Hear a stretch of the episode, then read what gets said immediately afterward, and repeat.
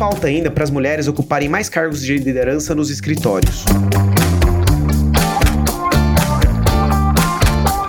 Eu sou Leandro Ramos e este é o Juridicast, o seu podcast de marketing jurídico. O tema da liderança feminina é cada vez mais discutido nas empresas e também nos escritórios de advocacia. Embora tenhamos visto um número crescente de mulheres ocupando posições de liderança nas empresas, a equidade de gênero ainda é um assunto urgente nas corporações. Por mais que tenhamos tido alguns avanços, ainda precisamos caminhar muito nesse sentido. E para debater esse tema aqui comigo, recebo hoje no Juridicast uma das poucas CEOs de um grande escritório de advocacia aqui no Brasil, que é a Camila Gimene, que é sócia e CEO do escritório Opsi Bloom, Bruno e Van Zorf Advogados. Camila, seja muito bem-vinda ao Juridicast. Muito obrigada, Leandro. É um prazer estar aqui com todos que estão nos ouvindo. Obrigado você, Camila. E para a gente já entrar no tema, ainda que a OAB, Camila, tenha registrado no ano passado mais advogadas que advogados inscritos, né? O número de mulheres em cargos de liderança em escritórios de advocacia advocacia ainda é muito pequeno, né? E a pergunta que eu te faço é: o que, que falta para as mulheres chegarem mais ao topo? Boa pergunta, viu, Leandro? Eu diria que é a pergunta de um milhão de dólares, mas eu acho que é importante a gente dar um passo atrás também, entender, né, contextualizar um pouco onde é que a gente está inserido. Mulheres em cargo de liderança é um problema não só no mundo da advocacia, né, mas no mercado em geral. E aí eu acho que quando a gente começa a ver os números, né, contra números, não há argumentos, né? Se a gente olhar para o mercado em geral, um estudo uh, recente da Fundação Dom Cabral que mostrou que no Brasil 90% dos CEOs ainda são homens homens brancos, e apenas um tá. em quatro posições no Brasil é ocupada ou por mulher ou por negro. Recentemente, deu um super burburinho no mercado, a Forbes publicou os salários dos executivos mais bem pagos do Brasil em 2021. Foram 20 nomes, um range enorme de valores, né? Começava em 50 milhões de reais e o menor valor era uns 17 milhões de reais, salvo engano, e não tinha uma única mulher na lista, né? Então, me Uau. faz pensar que a gente também tem um problema de desigualdade salarial, porque nesse range todo não tem nenhuma mulher que está ganhando isso como executiva no país. Se a gente olhar para os conselhos de administração, né, o topo da hierarquia dentro de uma grande companhia, tem uma pesquisa também da Deloitte recente que mostra que hoje no mundo mulheres em conselho são 19%, mas no Brasil chega a 10, 10,4%, o índice ainda muito baixo da realidade. Então, o mercado jurídico não está fora do contexto do mercado mundial, né? Especificamente no nosso segmento jurídico, também isso é uma pesquisa recente da American Bar Association nos Estados Unidos, que mostrou que agora em 2021, pelo sexto ano consecutivo, as mulheres superam o número de homens em número de alunos dentro das salas de aula em faculdades de direito norte-americanas que são aprovadas pelo ABA. Hoje, mais ou menos 55% dos alunos dentro das faculdades de direito nos Estados Unidos, que é um mercado super relevante, são de mulheres. E aqui no Brasil, a análise e advocacia, que inclusive já vou fazer um parênteses aqui, faz um trabalho muito muito, preciso, muito brilhante de políticas afirmativas, né? Quando eles publicam um ranking análise de advocacia mulher, né? Específico Sim. para advogadas mulheres, eles também fizeram uma pesquisa de diversidade e inclusão, publicaram no ano passado, com 192 escritórios de advocacia no país e mostraram que 80% das bancas hoje no país contam com mulheres liderando áreas estratégicas, né? Áreas de novos negócios, áreas de proteção de dados, mas da alta diretoria hoje só cerca de 30, 30 e poucos por cento dos escritórios têm mulheres como CEOs ou como sócio-presidente. Eu tenho ainda um desafio maior, né, Leandro?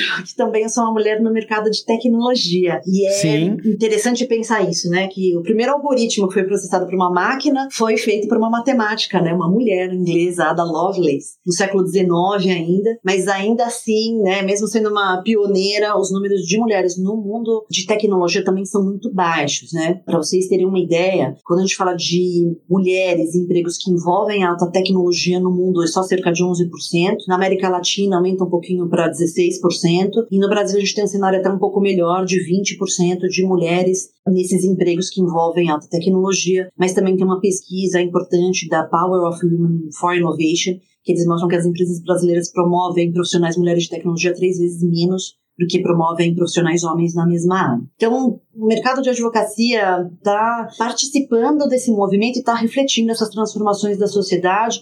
Pelo menos a gente está à frente de algum modo, né? Quando a gente olha aí que 30 e poucos por cento são CEOs mulheres ou sócias presidentes mulheres, já mostra que a gente pode estar tá um, um, passo à frente, mas ainda me parece que a gente está muito na base dessa pirâmide organizacional, Leandro. E eu penso que a gente precisa fazer é superar barreiras estruturais e vieses culturais mesmo que contribuem para que essa subida não ocorra. Agora, olhando aqui para o meu universo, né, para o meu ecossistema, quando a gente tem mulheres na liderança, né, é uma tendência maior também de haver outras mulheres nessa linha de reporte direta, né? E a nossa, eu estou vivenciando aqui essa experiência na prática, né? Porque eu tenho uma linha de reporte com uma diretora executiva mulher, né? Uma executiva, com líderes de várias áreas importantes aqui para o nosso negócio, do ponto de vista de estrutura de back-office, como customer service, legal operations, recursos humanos, financeiro, tudo isso hoje aqui no nosso escritório também é conduzido por mulheres. E no time jurídico a gente tem áreas também muito estratégicas do nosso escritório, com mulheres gerindo essas áreas, como nossas áreas de legal innovation, startup e segurança da informação. Então eu acho que no final do dia, Leandro, não é o que as mulheres precisam fazer, né? O que, que falta elas fazer para chegar no topo, mas que a sociedade evolua para que efetivamente elas possam ocupar esses espaços. Perfeito, Camila. E uma pergunta é, que não tem como não, não fazer: é, o que, que ganha um escritório, ou ainda uma empresa, né, que possui mais mulheres em posições de liderança? Eu acho que são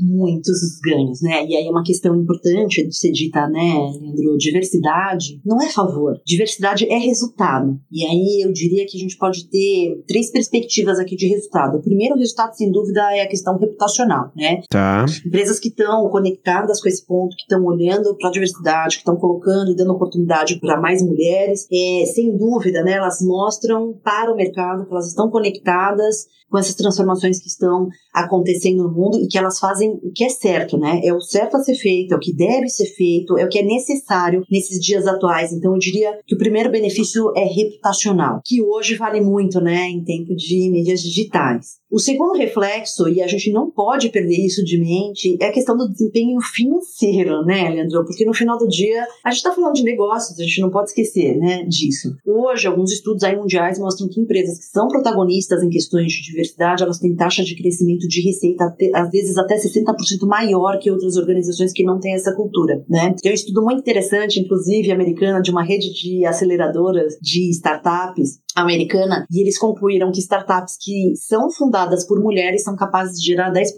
a mais de receita a longo prazo. Então eu acho que é importante a gente destacar que é também uma questão de resultado financeiro, já que falamos de negócio. E por fim, é, a gente vê também muita melhoria na performance mesmo do trabalho em si, tá? No core business em si, no comportamento das empresas. Tem um estudo bem interessante da Organização Internacional do Trabalho que mostra que empresas inclusivas em relação a gênero têm um aumento aumento de cerca de 50% na criatividade, na inovação e na transparência, né? E que os índices de satisfação dos clientes, né, que é a razão de existir das empresas, e de retenção e satisfação dos funcionários também aumentam sensivelmente. Então, eu diria que os benefícios são muitos, Leandro. Eu estou tentando resumir aqui nesses três pilares principais. Sim, interessante. E Camila, quais são os desafios, né, em ser CEO de uma grande banca jurídica e ainda mais, né, numa banca jurídica em um mercado como você já destacou que é majoritariamente masculino, né? Que é o mercado de tecnologia. Uau, os desafios são muitos, viu, Leandro? Mas eu acho importante também a gente falar sobre eles, né? Não só sobre a dificuldade de uma mulher chegar numa posição de liderança, mas também quando ela chega, né? O que, que ela precisa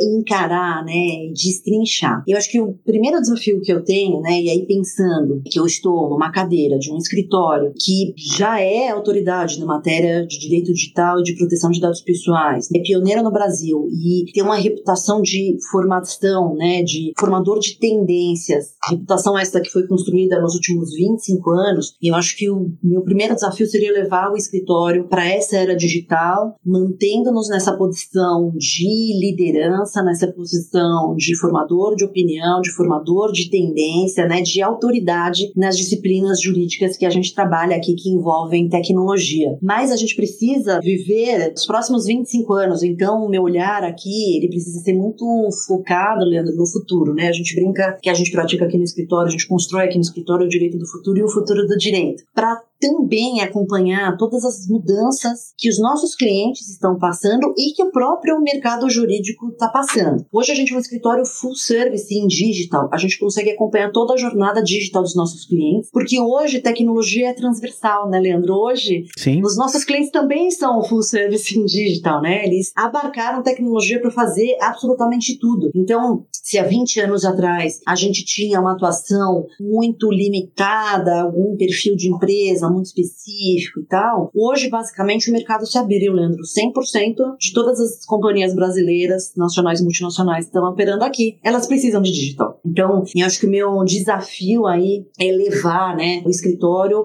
por esse mundo, conduzir, né, essa navegação aí por esse mundo cada vez mais VUCA, né, a volatilidade é o que se impõe, a mudança é a única certeza que a gente tem. E aí você pode dizer, né, Camila, mas isso é tranquilo para vocês? Vocês são um escritório de digital, tecnologia, inovação, é algo que está no nosso DNA, né, a gente está acostumado com isso. Mas acho que a grande questão que se coloca, o grande desafio é que as tecnologias disruptivas, elas estão mudando o mundo e o mercado. E aí eu acho que a gente tem algumas perspectivas diferentes sobre esse mesmo assunto. A primeira perspectiva, Leandro, é a disrupção nos nossos clientes. Na era digital, a gente enfrenta um ambiente absolutamente competitivo, dinâmico. Como eu disse, né, o mantra que é que a mudança é a única certeza que a gente tem. E as tecnologias disruptivas, elas estão mudando todos os segmentos de negócio. E aqui eu gosto de trazer alguns exemplos, né, que são assim matadores, né? A gente pode pensar no exemplo do Uber. O Uber disrompeu, disruptou todo o mercado de transporte privado no Brasil e no mundo, geraram discussões em vários lugares do mundo sobre como regulamentar, como legislar esse tipo de serviço, mas fato é que eles mudaram todo o mercado, eles não são donos de carros e eles não têm empregados motoristas, percebe? O modelo foi Sim. disruptado. Um outro grande exemplo, Leandro, é o Airbnb, né? O Airbnb, ele revolucionou todo o mercado de hospedagem privada no Brasil e no mundo. Eles causaram um fenômeno do ponto de vista de geografia chamado gentrificação,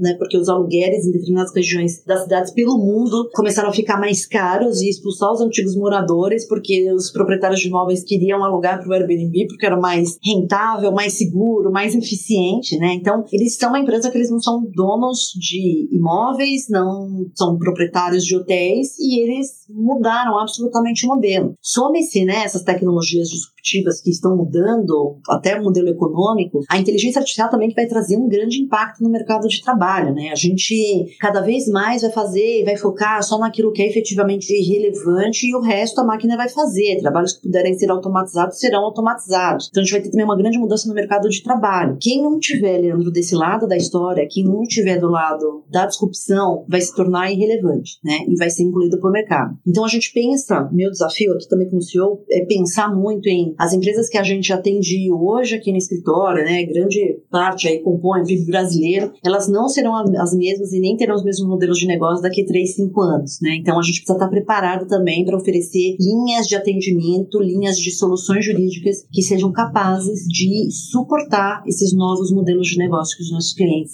passarão a oferecer. Dentro do mercado jurídico, Leandro, eu gosto muito de lembrar, e aí, Leandro, tem gente aqui que ouve o seu podcast, viu? Que eu sei que não tem nem idade para saber o que é isso que eu vou falar, Leandro, mas eu recomendo que eles pesquisem no Google para descobrir, que é o filme De Volta para o Futuro, né? Sim. Que, para quem veio dos anos 80, como eu, o filme De Volta para o Futuro era a nossa grande referência para o futuro, né? E quando o personagem principal lá, o McFly, chegava no futuro, e, pra você ter uma ideia, o futuro que ele chegava, Leandro, foi em 2015, né? Então, assim. Já, já, passa, já superamos, né? o futuro foi ontem, né? Várias coisas, né? Esse filme acertou as, as videoconferências, os wearables, né? Que hoje são super comuns, os relógios inteligentes, os meios de pagamento digital, mas tem uma coisa que eles erraram, felizmente eles erraram, né, Leandro? É um mercado importante que era o fim da advocacia, né? Eles previam no filme que os advogados iam acabar, que os softwares iam fazer tudo e tal. Felizmente a gente é, não tem essa realidade, mas é importante também a gente ter percepção, e aí eu acho que é percepção aqui no, no meu chapéu como executiva, né? Mas também a percepção como advogado que o mercado da advocacia também está sendo disruptado, né? A gente tem hoje diferentes players, diferentes fornecedores, Lawtechs, Legaltechs, né? A gente tem países, a Inglaterra, por exemplo, que é uma grande referência de inovação no mercado da advocacia, que vem autorizando em alguns lugares, inclusive, que pessoas representem interesses na corte sem que sejam efetivamente é, advogados, né? A KPMG publicou também um recente estudo, um artigo com previsões para funções jurídicas em 2025. Veja, Leandro, 2025, não estou falando daqui 10 anos. É daqui 3 anos, né, Camila? É daqui a pouco. E eles falam que uma das grandes tendências é que 50% da equipe jurídica não vai ser mais formada por advogados, né? Então a gente vai ter desenvolvedores de softwares, analistas de dados, gente especializada em customer service, cada vez mais a gente vai ter escritórios com times multidisciplinares, né? Então vai mudar a nossa forma de trabalhar. E a gente já vem,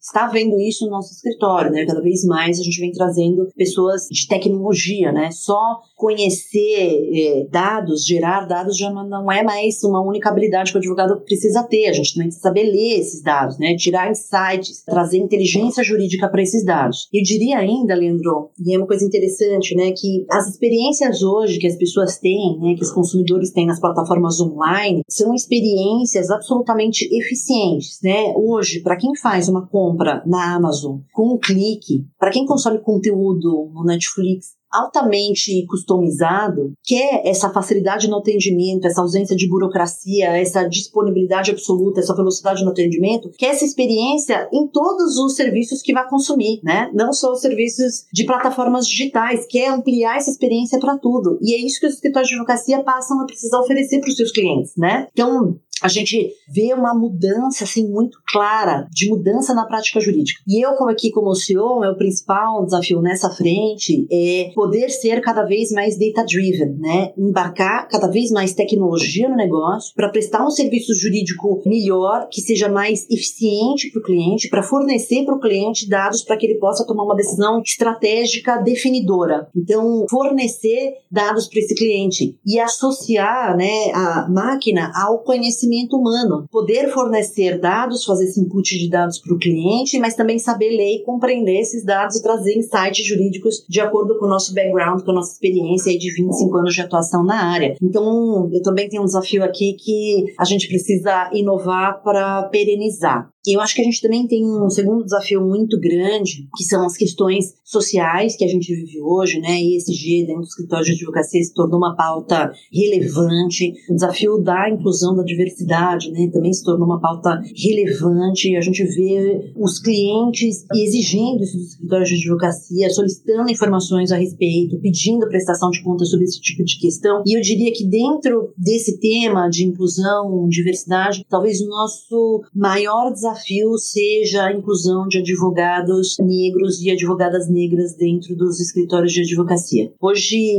a minha grande reflexão aqui como CEO é eu já cheguei lá, né? Eu já consegui desbravar esse território, eu já consegui enfrentar os desafios, as dificuldades, mas como é que eu, eu posso ajudar a abrir espaço para outras inclusões que ainda são necessárias, né? Como é que a gente pode alavancar carreiras para que outros talentos também possam chegar lá, em especial olhando para essa questão de diversidade de raça, né, não só de gênero. Eu acho que esse é um gap que a gente tem no mercado jurídico que precisa ser superado e vai ser um desafio bem grande. Com certeza. E Camila, você acredita que a forma com que as mulheres exercem a liderança nas empresas difere muito do formato dos homens de liderar? Eu acredito nisso, viu, Leandro? Acredito muito. É? é. E, e o que, que você acha que muda? Eu acho que competências técnicas, Leandro, né, aqueles que a gente chama de hard skills, né? aquelas disciplinas que você senta lá na faculdade do direito, uma pós-graduação, no mestrado, doutorado, você vai lá, estuda e aprende, né? Está na academia, você aprende. E eu acho que isso é absolutamente igual, né? Porque nada mais é do que uma capacidade intelectual. Mas hoje, o que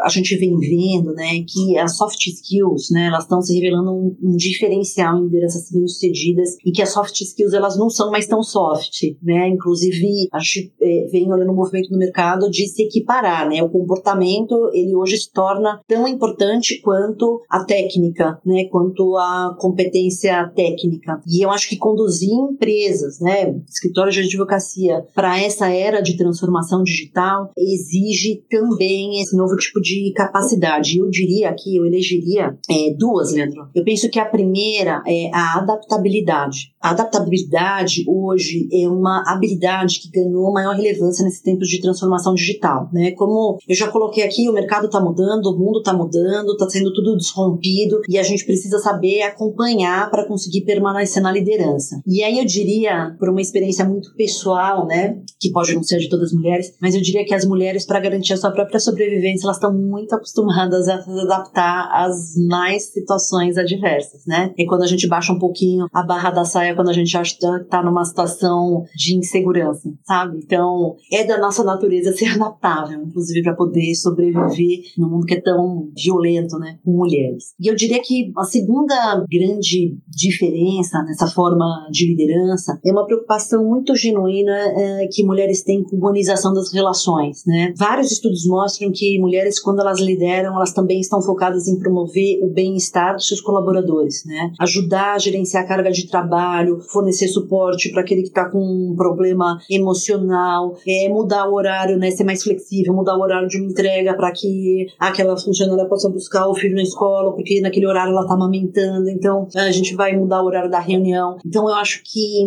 a humanização dessas relações corporativas, né? Óbvio, temos um propósito, é um propósito de gerar resultado, mas eu acredito muito que para criar times engajados, né? Engajados com os propósitos do nosso escritório, no caso, engajado e comprometido com os resultados, os resultados que o cliente deseja, que o cliente precisa, isso necessariamente passa por relações humanas que sejam melhores, que tenham melhor qualidade, né? Então, eu acho que as mulheres elas têm essa percepção, né, essa sensibilidade de conseguir criar um ambiente de trabalho, ainda que seja híbrido, remoto, né? Hoje a gente não fala mais nem home office, a gente já fala anywhere office, né? Sim. Qualquer lugar do mundo é escritório, mas que esse ambiente de trabalho, mesmo que seja um ambiente digital, mesmo que seja um ambiente no metaverso, mulheres são muito habilidosas para propiciar essa segurança psicológica, né? Para que as pessoas se sintam confortáveis de compartilhar suas ideias, opiniões, e isso não tenho dúvida que não é bom só para as pessoas, mas é bom também para o negócio, né? Você tem um ambiente mais criativo, com soluções propositivas, mais aberto à inovação.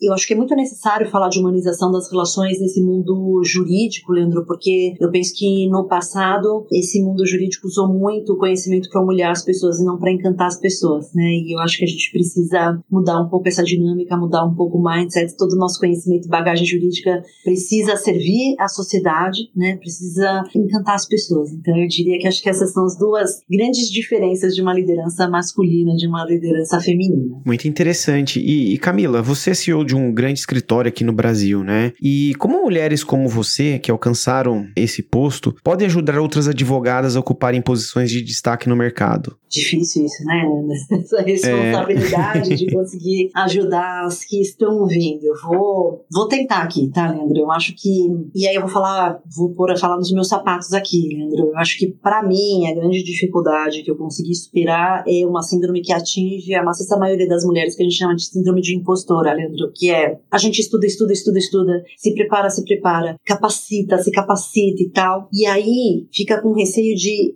será que eu sei mesmo tudo isso que eu sei, né? Uhum. Será que eu sou capacitada mesmo para esse negócio? O tempo todo a gente se coloca em xeque, né? Então eu acho que isso é uma grande cilada para as mulheres. Muitas vezes a gente precisa ser gentil com nós mesmas, né? E também reconhecer, né? Sou capacitada, sou preparada, posso sim é, atender isso e o mundo vai me colocar em xeque, né? Por nascer mulher. E te ouvindo aqui, você acha que o mercado também é, acaba induzindo as mulheres para esse pensamento de que sempre está faltando um pouco mais? Não tenho dúvida, Leandro, não tenho dúvida. É como se a gente sempre precisasse fazer mais uma entrega, é como se a gente sempre precisasse ir além, é como se a gente sempre precisasse se esforçar mais. E eu acho que não é só o mercado, acho que é uma cultura estrutural machista, né? Que a gente viveu. Então, Sim. Então, assim, sempre a gente acha que não tá no nível da capacidade suficiente. Isso pode ser muito bom, porque pode jogar a nosso favor, né, Leandro? Quanto mais preparada a gente tá, a gente toma lugar de quem tá despreparado. Então, aqueles que se sentem absolutamente confortáveis na sua zona de conforto, se a gente não tá nessa zona de conforto, a gente sempre vai se preparar mais para isso. Mas eu acho que acreditar no seu próprio potencial, Leandro, é muito, muito importante para conseguir chegar chegar numa posição é, como essa que eu cheguei. Eu também diria, Leandro, hoje eu, eu brinco que a gente vive um dilúvio informacional, né? É, tanta informação, de tanto lugar, né? De tanta frente, de tanto jeito, é um paradigma interessantíssimo que a gente quebrou, né? Porque antes, no século passado, era uma dificuldade de acesso à informação, era informação só na mão de algumas pessoas, de alguns veículos de comunicação, e hoje é tanta informação de tanto lugar que a gente já não sabe mais nem qual informação a gente acredita, né? A gente já vira, Sim. já vive era de fake news porque não sabemos qual informação acreditar. Mas eu também diria que dentro desse dilúvio informacional, as mulheres elas precisam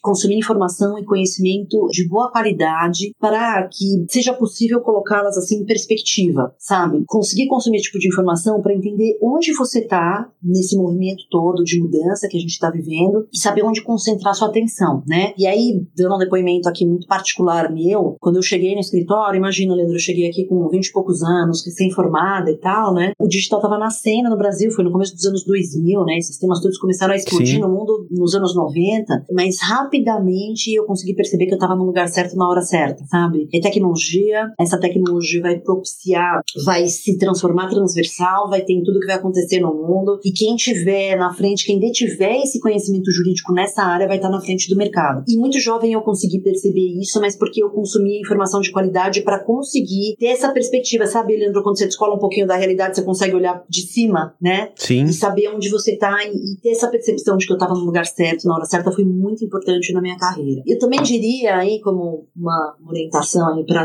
jovens, né?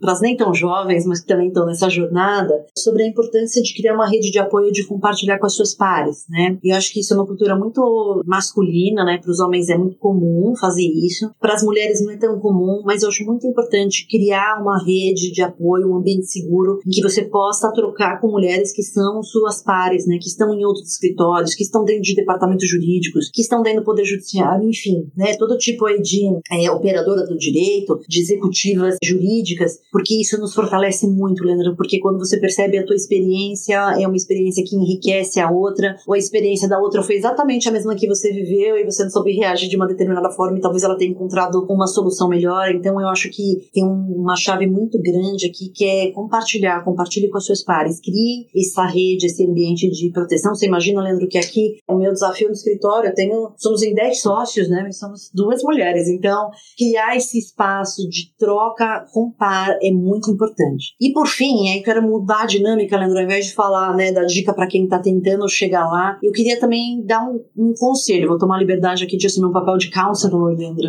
é, mas acho que é importante, né? Para as mulheres que conseguiram chegar, é importante ter essa responsabilidade de abrir espaço para quem está vindo atrás, né? De abrir espaço para as novas gerações. Então eu diria, sejam acessíveis, recebam e acolham o fato de servirem como uma inspiração para essas novas gerações, né? Eu sinto muito isso das novas gerações, né? De olhar para essas mulheres e se inspirar nessas mulheres e se fortalecer nessas mulheres e encontrar nessas mulheres um olhar de que é possível. Então, sempre que eu posso, né, embora tenha uma agenda super apertada, com muitos, muitos desafios aqui no meu dia a dia, eu sempre tento reservar um tempo para compartilhar a minha experiência, contar a minha jornada. Enfim, eu quero mostrar que é possível. E eu acho que trazer a minha experiência de quase duas décadas de carreira nessa área pode ajudar essas gerações egressas aí que estão saindo das universidades a alcançar outros postos. E no meu caso em específico, do digital, né, Leandro? Porque recentemente o MEC determinou que as faculdades de direito tenham a matéria, a disciplina de digital já na graduação. Então elas já saem um passo à frente de onde eu saí, né? Elas já estão em outro degrau da escada. Com certeza. Porque já saem da universidade com essa capacitação, que quando eu fiz minha graduação lá nos, quase no século passado, Leandro, não existia.